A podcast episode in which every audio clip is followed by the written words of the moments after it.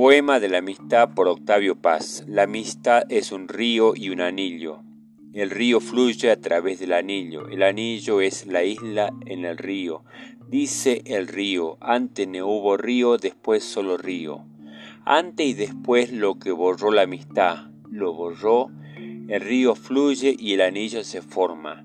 La amistad borra el tiempo y así nos libera. Es un río que al fluir inventa sus anillos. En la arena del río se borran nuestras huellas. En la arena buscamos el río.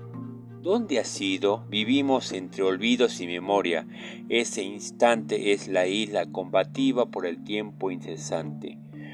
Este poema de amistad fluye como este vínculo que se va construyendo con el tiempo, fluye y reinventa a través del tiempo.